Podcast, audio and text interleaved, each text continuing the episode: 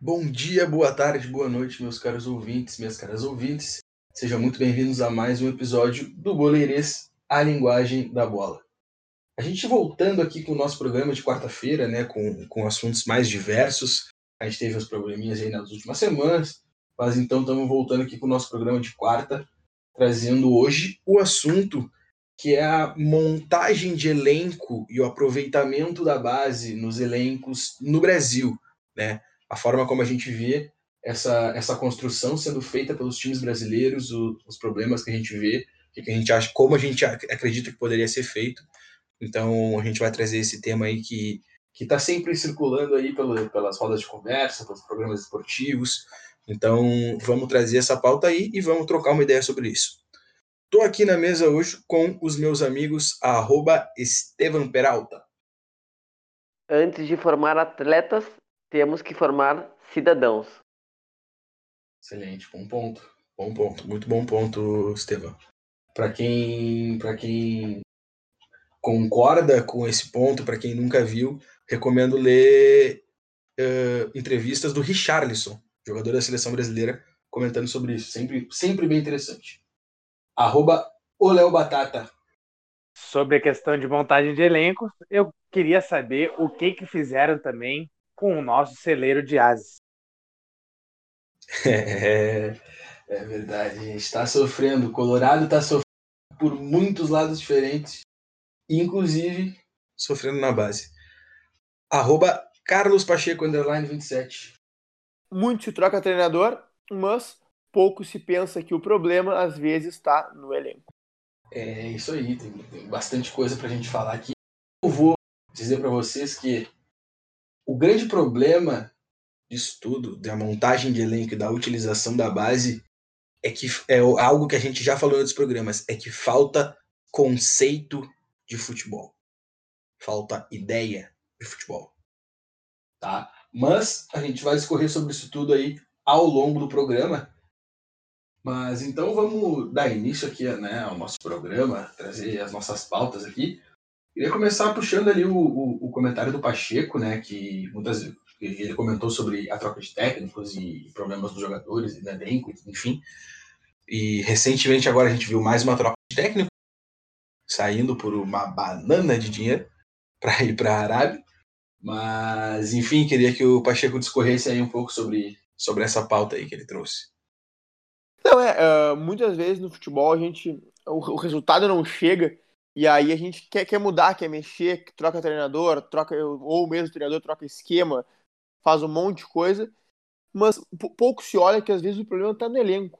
Às vezes o elenco do time não é o ideal. E às vezes não é nem que não tenha qualidade, às vezes tem qualidade. Tu vai olhar nominalmente e tem jogadores que tem, que são valiosos, que às vezes tiveram sucesso em outro clube, ou daqui a pouco jogadores são jovens, são promessas, que daqui a pouco vão vir a estourar futuramente em uma outra situação. Mas ali não tá dando certo. Por quê?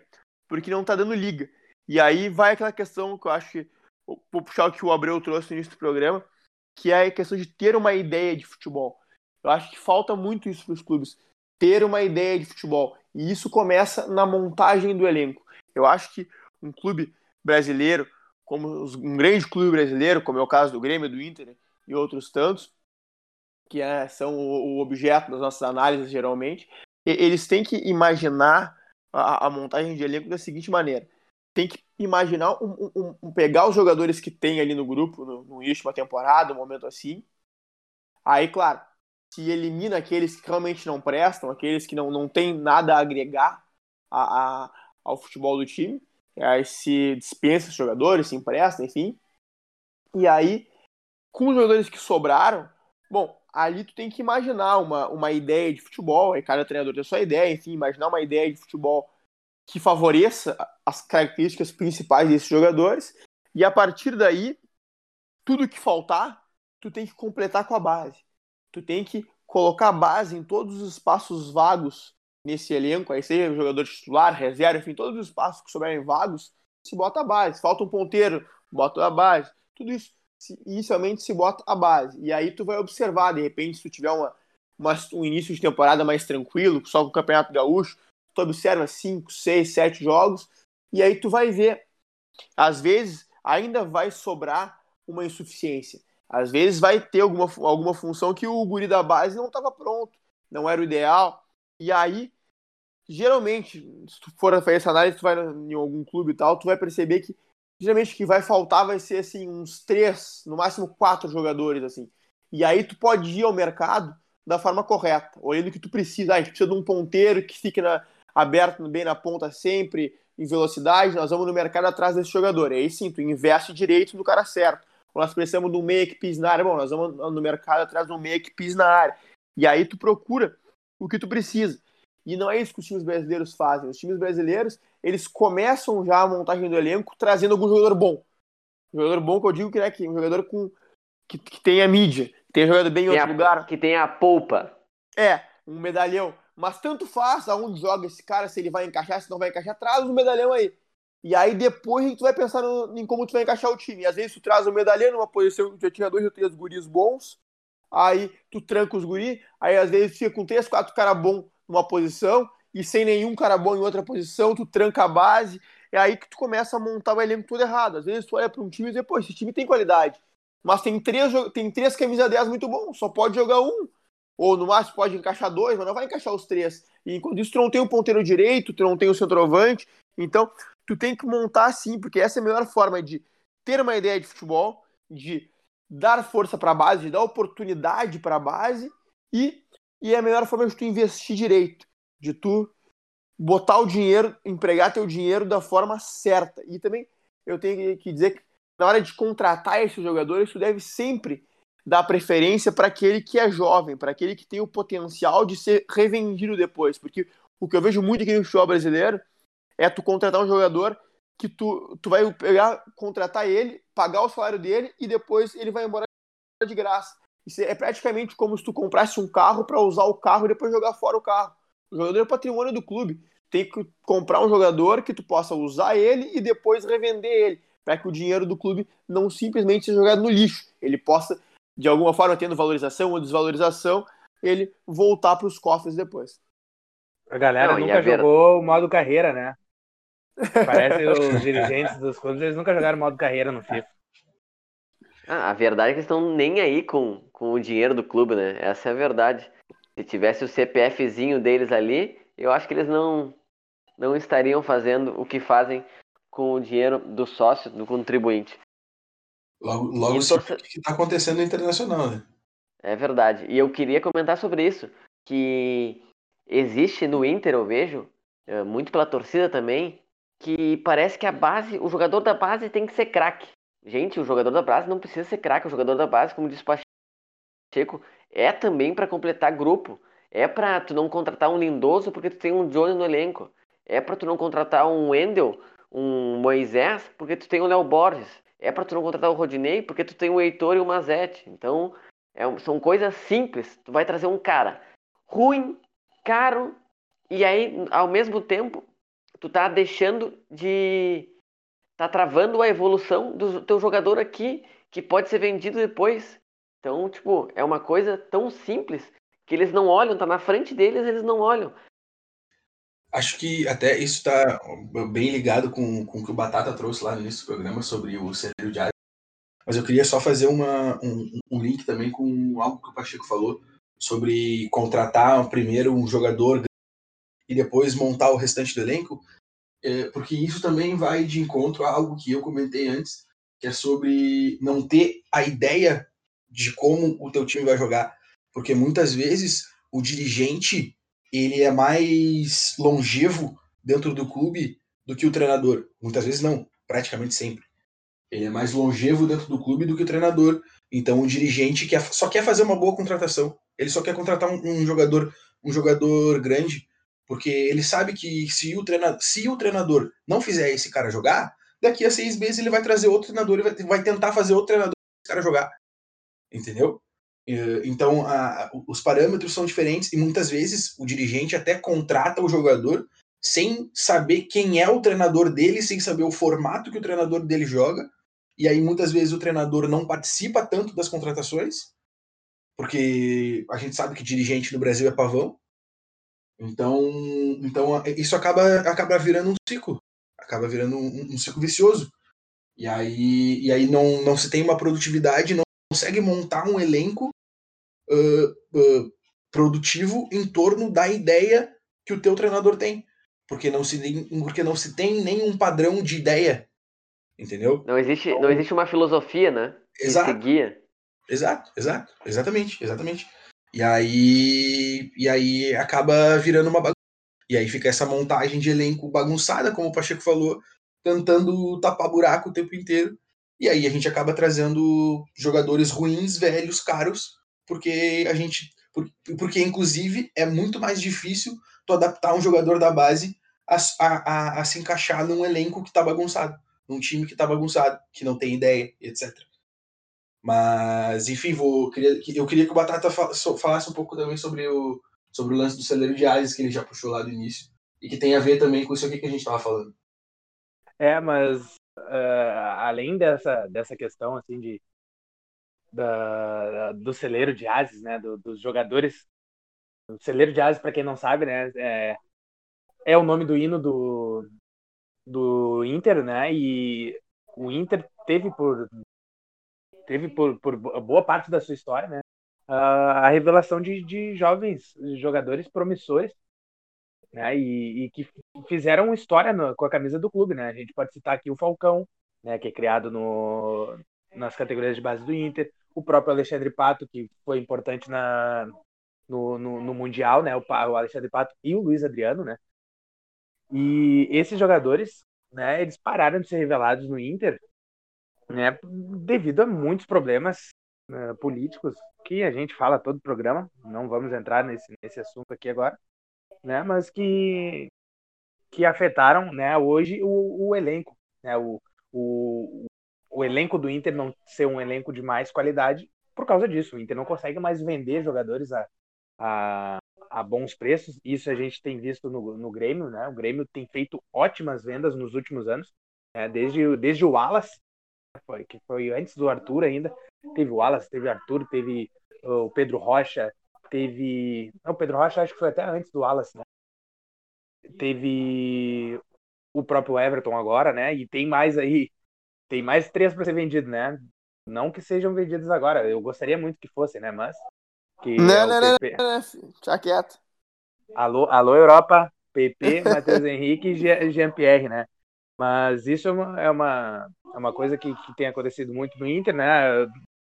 Essa é, destruição que foi feita da base, que nos últimos anos até tem visto. Uh, até a gente comentou no último programa, né? Uh, o Inter tem trazido mais jogadores jovens, né? Uh, garimpado melhor o, o, mercado nacional e trazendo esses jogadores que estão que são destaques em outros clubes e que estão em, em, litígio ou né, em final de contrato com, com seus clubes, por exemplo, o Praxedes, né, que veio de graça do Fluminense. Uh, tem também o, o, Maurício, agora que o Inter contratou por, por uma troca pelo Potker, né, o Yuri Alberto, que o Inter teve ajuda do, do investidor para trazer, que é um jogador de abaixo de 20 anos. Né? Então o Inter está fazendo essa, essa garimpagem um pouco melhor e está reestruturando novamente as categorias de base, né? E, e que pode ser um, um, um, um fator que beneficie o Inter nos próximos anos, né? A poder uh, buscar uh, no, uh, títulos novamente, né? O Inter está tá um bom tempo sem conquistar e muito, muito, passa, muito passa por causa disso, né? Diversas gerações foram jogadas fora, né, com, com jogadores de qualidade que, que poderiam ter sido melhor aproveitados e melhor vendidos, né? A gente pode citar um aqui que, uh, inclusive, uh, tem, tem duas vendas no Inter uh, que são questionáveis os valores que elas foram vendidas, por causa também de uma má gestão do, de, de contrato desses jogadores, né? Foi o caso do William, né, o lateral direito, aquele que foi vendido por menos de 5 milhões de euros né, para um time da Alemanha, e o Alisson, né, que também estava em final de contrato, a Roma veio e, e, pagou pouco por esse jogador que hoje é o, atualmente é o melhor goleiro do mundo, né? Uh, provavelmente perca o, o título nesse ano pro, pro Neuer, né? Mas Então, o, o, o nosso celeiro de ases, né, ele foi muito prejudicado. E isso tem consequência também muito grande no Inter. É claro que tudo isso é, tá, tá envolvido naquela questão política, né?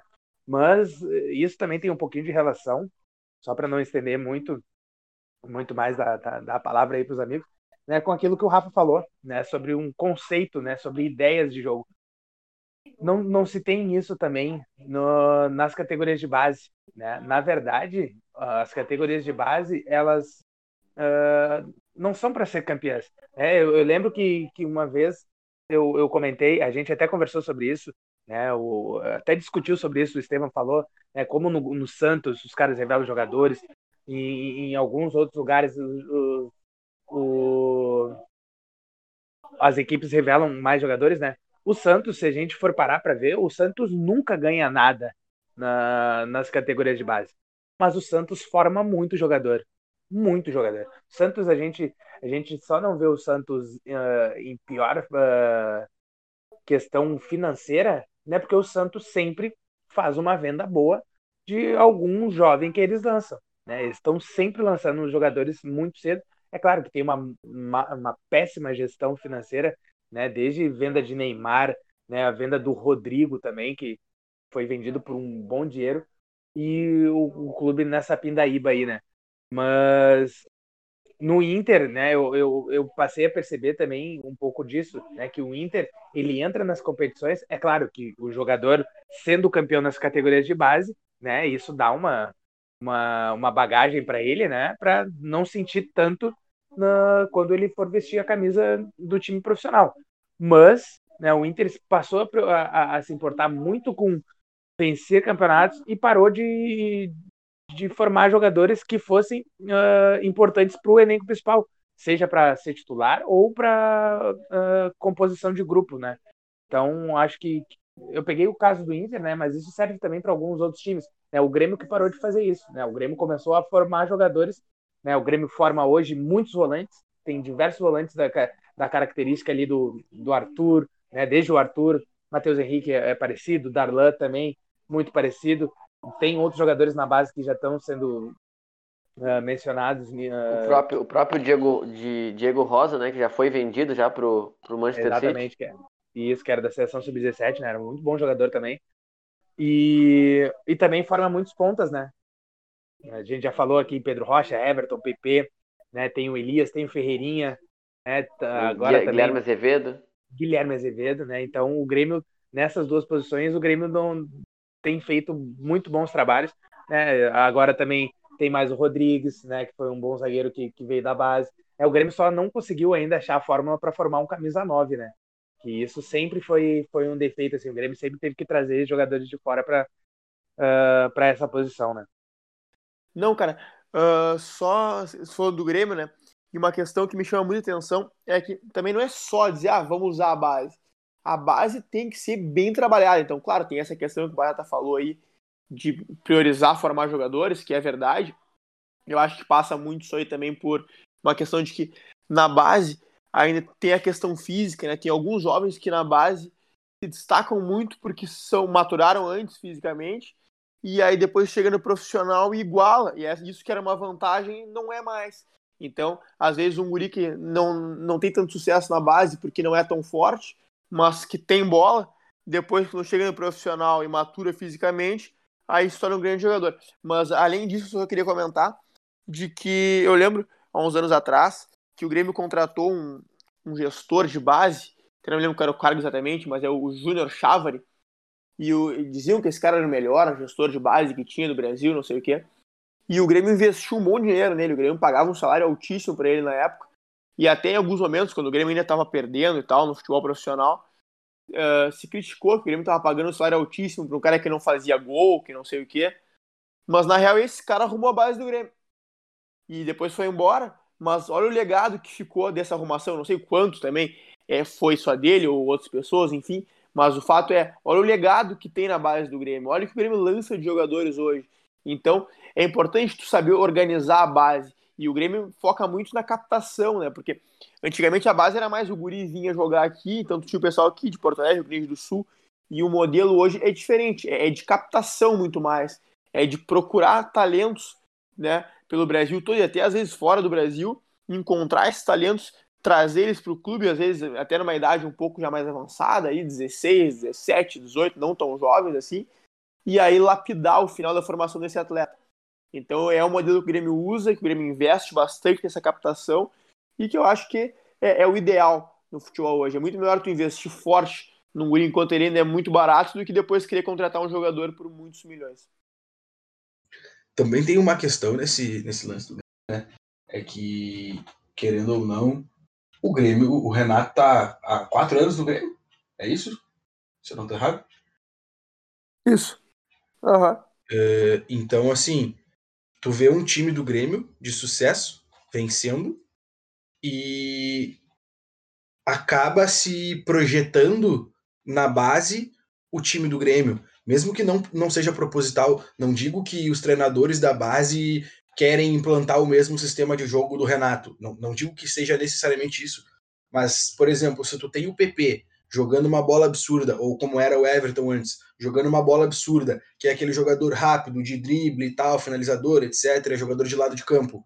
Aí daqui a pouco ali na base, nos 15, 16 anos, tu tem um moleque que tem mais ou menos a mesma característica, vai ficar aquela coisa de, ah, é o novo Everton, é o novo PP, lá, lá, lá. E querendo ou não, acaba se moldando o jogador a partir daquilo ali, a partir dessas referências que se tem no time de cima. Porque, querendo ou não, todo mundo que tá ali na base quer chegar no time de cima. Então, quando tu tem uma boa referência nesse sentido, num time que tá ganhando, num time que tá bem, num time que, que tem um trabalho consolidado, e, e aí na base tu tem um jogador similar, tu acaba espelhando, tu acaba uh, uh, moldando ainda mais esse jogador dentro daquele modelo. Isso, isso também acaba ajudando muito, tanto o jogador quanto o clube, porque aí tu repõe o, o, o jogador com, com um moleque da base que tenha características bem similares e, e, e, o próprio jogador, porque ele tem uma grande referência ali no clube. Ele tem um cara ali que, que pode passar a ser o, o grande ídolo dele, entendeu? Etc. Então isso ajuda bastante também. E o Batata, um que a gente. Um jogador que a gente esqueceu, que já tá na Europa, é o TT, né? Que teve meio um. Não se sabe, né? O que teve a, uma briga do empresário com o Renato ali, que o, PP, que o TT não jogava, mas era outro que o Grêmio formou, outro ponto que o Grêmio formou, que está no Shakhtar, indo muito bem e provavelmente vai para um clube maior. Uh, não sei se na próxima temporada, mas acho que no, no futuro vai sair do, do Shakhtar. e, e outra questão importante também é que a única forma dos nossos times que não são milionários terem jogadores excepcionais é vindo da base, né? Porque tu for olhar o futebol brasileiro hoje e com o dinheiro que nossos clubes têm, nós temos jogadores que nós formamos antes de a gente vender para a Europa. Nós temos os, os, bons jogadores velhos que já voltaram da Europa, mas já estão no bagaço. E nós temos os jogadores no auge, são jogadores que têm algum defeito. Então a única forma de a gente ter um jogador top é a gente fazer. Então é, é parece é evidente que tem que dar força para a base. A base é o que dá dinheiro para o clube e é o que permite ao clube ter uma, ter uma qualidade excepcional no seu futebol. Então o pessoal às vezes quer muito nome, quer trazer um jogador que foi bem em outro clube, mas isso não é uma boa ideia. E é aí que eu vou, vou trazer outra questão que muitas vezes quando se contrata um jogador de outro clube, se imagina que está se contratando o sucesso daquele clube. Então se tu traz daqui a pouco, traz o Luciano do São Paulo hoje, tu acha que tu tá trazendo o ataque do São Paulo. O cara que traz o Jeromel do Grêmio, acha que está trazendo a defesa do Grêmio. Ele acha que está resolvendo todos os problemas do clube com o jogador. E na verdade o jogador ele dá certo naquele contexto ali, daquela forma. Então, não é assim que as coisas funcionam. E, e muito também é importante pensar que o jogador que ele já deu certo em outro clube, o jogador que ele está em alta, ele raramente vai para outro clube e se mantém em alta. Geralmente o que a gente vê é, uma, é, é uma, é um decréscimo da qualidade dele, porque justamente porque ele sai desse ambiente que ele estava bem, que ele estava acostumado, que ele estava encaixado, melhor dizendo. Então, cara, o melhor mesmo é tu formar, é tu encaixar de teu elenco, porque quantos jogadores nós vemos por aí que já deram certo em algum lugar ou que não tinham dado certo nunca e vão dar certo no futuro, justamente porque, porque eles acharam o encaixe perfeito. Então, às vezes, tu traz um super craque, multicampeão em outros clubes, chega aqui e dá errado. E ah, aí fica aquela história, ah, futebol é brabo, não tem como saber, tem jogador que não dá certo em algum clube. Ou então, às vezes, Uh, um jogador que não deu certo no teu clube, que não deu certo em lugar nenhum, alguém vai lá atrás e daqui a pouco estoura lá com 30 anos, começa a jogar muita bola. E, bah, de onde é que surgiu esse cara? E, e muito é justamente por quê? Porque nunca houve um encaixe perfeito.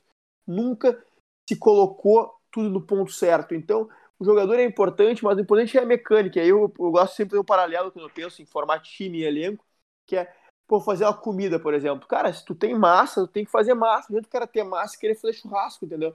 Não vai dar certo. perfeito. Mas perfeito. é, cara, entendeu?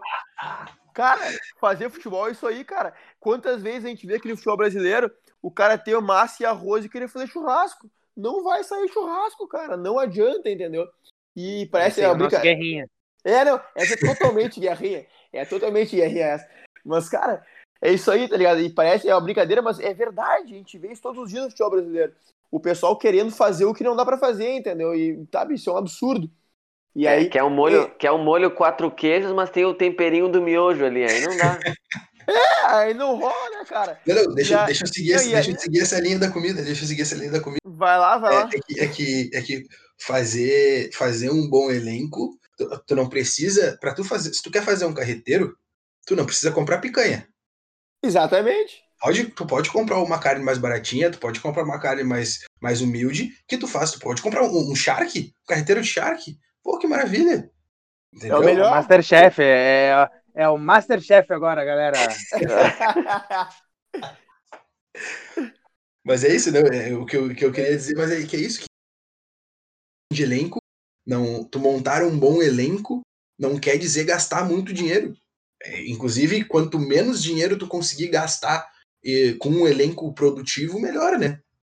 Então, é, é, aí, aí entra a questão de análise de mercado, de entendimento, e que também entra as questões de entendimento de jogo e tal, entende, como tu estava falando de, da, da função daquele jogador naquele determinado momento, naquele determinado time, entender se ele vai atuar daquela mesma forma, se ele vai conseguir produzir daquela mesma forma como ele já produziu, etc. É, isso, isso tudo são diversas questões que tem que. É uma, é uma análise relativamente profunda e que a gente não vê acontecendo muito hoje no Brasil, na. Não, Cara, e indo nessa. Cara, não. Tá, não, vai, vai, vai lá. Não, indo- eu só queria pegar o gancho ali do, do, da questão do dinheiro, né?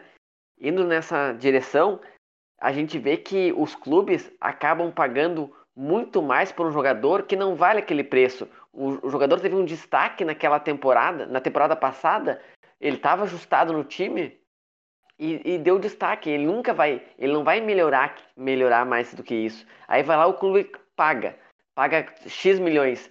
O grande exemplo disso é o Pablo, que o, que o São Paulo contratou. Fez uma bela temporada no Atlético Paranaense. Eu acho um bom jogador, mas o, o que, que o, o São Paulo pagou para ele não existe.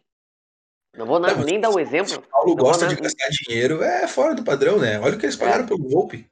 Não, não, nem, nem quero nem ouvir falar desse alligator. Alligator. Não, cara. E, pô, o Grêmio mesmo, que é um exemplo nos últimos anos de gestão e tudo mais. Mas vou pegar um exemplo do Grêmio, que é o Diego Tardelli. Ah, o Tardelli não deu certo no Grêmio. E aí, claro, tem milhões de situações pipocando. O Tardelli teve depressão, que o Tardelli não tava assim, que o Tardelli isso, o Tardelli aquilo. Tudo isso pode ser verdade. Agora, cara, o Tardelli nunca jogou de centroavante na vida. Ah, até algum momento, alguns amistosos na seleção, mas na verdade o Tardelli sempre foi ponteiro esquerdo. O Tardelli chegou aqui no Grêmio para jogar de centroavante. Criaram a ideia que o Tardelli ia ser centroavante. E ele não ia ser centroavante. Aí, evidentemente, ele não rendeu como centroavante. Até porque, por mais que ele pudesse jogar de centroavante, o Grêmio usa o centroavante com- como pivô, um cara forte. Então, não era o Tardelli que o Grêmio precisava. Aí o Grêmio trouxe o Tardelli para jogar de centroavante. Não deu de centroavante. De ponta esquerda, que é como ele sempre jogou na vida dele, não daria, porque o Grêmio já tinha o Cebolinha ali que tinha que jogar. E além disso, o Tardelli, com o envelhecimento também, talvez a ponta esquerda já não desse mais para ele. E aí tu vai ver onde o Tardelli podia jogar. Talvez o único lugar que o Tardelli pudesse jogar era atrás do, atrás do centroavante. Ali como E foi o que ele mais rendeu, né? Ali. e foi, exatamente, foi quando ele rendeu. Só que ele foi jogar ali no final do ano. Eu acho que foram os últimos 10 jogos do Grêmio na temporada, ali, depois que o Grêmio perdeu pro Flamengo, aquela goleada no Rio, que o Renato deu uma mexida no elenco ali, o Jean-Pierre estava machucado, o Tardelli entrou naquela função e aí rendeu legal um certo período. Mas tu vê, não é que ele fosse um jogador que não tivesse mais nenhuma qualidade, ele foi um jogador que o Grêmio trouxe sem pensar onde ia botar, ficou, não, não soube como usar por muito tempo, e aí quando encaixou ele, bom, aí já era uma situação de que já estava inviabilizada a permanência dele no Grêmio. E também muitas dessas questões o pessoal fala, ah, tá em depressão, não, não tá, tá insatisfeito. Muito, muito isso se dá pelo que acontece em campo, né? Porque se o jogador não tá jogando bem, se o jogador que tá ganhando muito não tá jogando bem, isso aí vai gerando algumas insatisfações do jogador, da torcida com o jogador, daqui a pouco de outros jogadores com o próprio jogador. Isso também cria um ambiente ruim. Então não é que sejam mentira essas questões de, de ter pro, alguns problemas, mas às vezes isso aí é um, é um sintoma do que acontece em campo também, né? E muitos também porque ele tinha um salário alto, né? Então a, a cobrança era muito grande em cima dele, a expectativa era muito alta e ele não entregou isso no Grêmio. Não, pois é, cara. Então é isso aí. Os clubes têm que pensar o que trazer. E aí esse exemplo da comida cai muito bem. O Tardelli foi o Grêmio trazendo a picanha para botar no estrogonofe. Não adiantou. Não era o que precisava. Então não adianta só é gastar muito, é gastar certo. É, é, a ideia é fazer algo que tenha sentido, algo que encaixe o time, o elenco, ele tem que fazer sentido, tem que encaixar. Não precisa ser muito caro, nada, tem que encaixar. Porque o que a gente menos vê no futebol brasileiro são times que façam sentido. E aí eu puxo aquela ideia do que o Gabriel falou no início, que é ter uma ideia de futebol. Ninguém no Brasil tem uma ideia de futebol. Para finalizar, eu queria falar um pouco sobre o meu destaque inicial ali e dar o exemplo do River Plate da Argentina, uma equipe que caiu recentemente, né? E depois, com o Galhardo, Gajardo, né? Falar em espanhol aqui, uh, empilhou títulos, né? E muito pelo seu modelo de base, que eles têm um, uma, têm um CT só para o time infantil, juvenil, eles têm um modelo de scout na, de captação, né? Uh, trazendo português, pra, no interior da Argentina, porque muitas, muitas, muitos dos jogadores de futebol vêm dessas regiões pobres, né? E eles se preocupam muito com a questão social, com a questão de formar cidadãos. Então, eles têm 75 atletas, mais ou menos, no seu, seu elenco infantil juvenil, e eles têm psicólogo, moram, uh, tem moradia, alimentação, nutricionistas, eles, têm, têm, eles cuidam esse acompanhamento porque isso é, é o principal para formar, além de atletas, cidadãos, porque a gente vê aqui no, no Brasil muitos jogadores se perdendo. Uh, próprios jogadores que estão uh, ganhando X, X de salário, aí ganham 5X depois. E aí eles não têm a cabeça, não tem um cara do lado deles para, ah, vamos guardar esse dinheiro, ou aí depois vão para Gandaia. Aí muitos, quantos jogadores a gente vai perder porque a gente não, não criou cidadãos além de atletas? Porque esses jogadores que vêm, eles vêm de, geralmente, a maioria, vem de baixo. Então, uh, uma, tiveram uma vida humilde, sofreram dificuldades, e aí eles se, se ah, no momento, é uma coisa normal, eles não ganhar jogadores que passavam fome antes e agora tem uma vida de luxo, então é normal eles se perderem. Por isso que o clube é importantíssimo estar sempre em cima, dar o apoio necessário, o apoio para a família. Uh, o River tem psicólogos para a família dos jogadores, dos, dos jovens e adolescentes. E o River tem um projeto que eles querem ter 50% do, do seu elenco principal vindo da base. E como disse o Pacheco lá no começo, para garimpar jogadores de fora que estão faltando no elenco. Então é uma coisa, é um projeto de sucesso. Outro projeto de sucesso é o Independente Del Vale também com, com seu uso da base, captação de jogadores. Então a gente vê tantos projetos bons aqui no nosso lado, projetos vencedores. O Independente Del Vale, um, uh, até um, um, tempo atrás, um time nanico do, do Equador e venceu uma Sul-Americana, chegou numa final de Libertadores. Então, o Inter, dando agora, vou trazer um exemplo do Inter. O Inter é um time que tanto reclama que não tem dinheiro, não, não tem não tem recurso, mas a fórmula do sucesso está aí. A base está aí para ser usada. Jogadores. Quanto, imagina quantos talentos tem o, tem o Brasil, tem o Rio Grande do Sul espalhado aí. E o Inter não cap, o Inter e o Grêmio, o Grêmio tá, agora o Grêmio uh, é um exemplo, está captando bastante, mas o Inter não tem um, um processo de formação desses atletas. Por isso que é importante os clubes darem um aporte necessário uh, tanto com psicólogos, assistentes sociais, para formar cidadãos, como eu, como eu disse. Não, e, e pegando, eu pegar um exemplo aqui rapidamente, dos Estados Unidos, né, que é o país mais bem sucedido sempre em todas as Olimpíadas e tem um programa de desenvolvimento de atletas totalmente relacionado à educação, né? É, e, e quando a gente fala em, falando, acho que essa, isso que o Estevam trouxe é bem importante sobre a gente formar cidadãos, né? E, e eu gosto muito da, da pauta sobre o futebol como um instrumento de, de políticas sociais, de políticas públicas. Porque o futebol é o maior esporte do Brasil, é uma das é, é, um, é o que, uma das coisas que mais atinge pessoas no Brasil. E talvez seja uma das grandes formas que a gente possa mudar realmente as coisas no, no, no Brasil. E aí, também puxando um pouco disso que tu falou e falando um pouco sobre algo que rolou nessa semana e que foi, que foi bem importante, foi a, a o caso do, do racismo contra um, contra um membro da comissão técnica do Istambul Basaksehir no, no jogo contra o Paris Saint-Germain pela, pela Liga dos Campeões da Europa. O, o caso de racismo uh, foi do quarto árbitro da partida contra esse, esse membro da comissão técnica.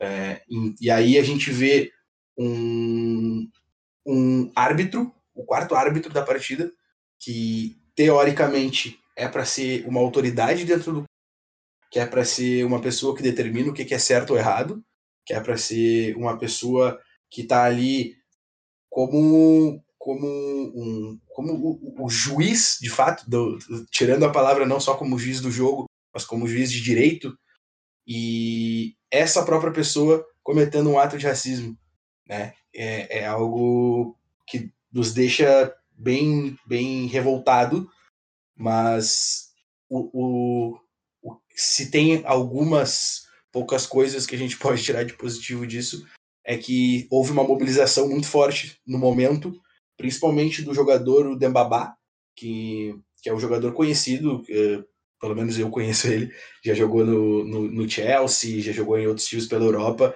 Ele estava no banco de reservas, ele ouviu isso acontecendo, ele foi um dos primeiros a ir para cima do, do, do árbitro para falar sobre isso, para dizer que ele estava que, que, que ele estava sendo racista, que aquilo ali estava acontecendo, para anunciar para todo mundo e liderar um movimento para que os times saíssem de campo, para que a partida não ocorresse mais depois daquilo ali. E de fato foi o que aconteceu. Depois os dois times, tanto o Istanbul Basaksehir quanto o Paris Saint-Germain, retiraram seus times de campo, uh, se, se, se negaram a, a jogar a partida naquele momento, enquanto aquele árbitro estava ali Inclusive tem até vídeo do Neymar, do Mbappé, que são grandes lideranças uh, e são grandes referências do futebol mundial também, uh, e são grandes lideranças dentro do PSG, falando para o árbitro que não jogariam enquanto o árbitro, aquele quarto árbitro tivesse ali ainda, mas ainda assim depois com os times já no vestiário, o time do Istambul, vários jogadores do Istambul se recusaram a, a jogar a partida e a partida acabou sendo adiada para o dia seguinte. Então, uh, esse movimento é importante esse, esse momento dos jogadores se negarem a jogar após um ato desse, isso tem que acontecer. Isso é importante para que a gente para que a gente fale mais cada vez mais sobre isso, para que a gente veja isso acontecendo cada vez menos. A gente já viu diversos casos de jogadores sofrerem atos de racismo dentro do campo, se revoltarem contra aquilo ali e, e eles serem punidos, tomarem cartão, uh, serem o próprio expulsos. Tyson, né? próprio o Tyson. Próprio, o próprio Tyson, exatamente. Então. Não, e isso que isso sirva de exemplo para a FIFA e a UEFA, né? Pararem com essa palhaçada de multinha para cá e multinha para lá, né? Multinha para casa do c... desculpe o palavrão aí.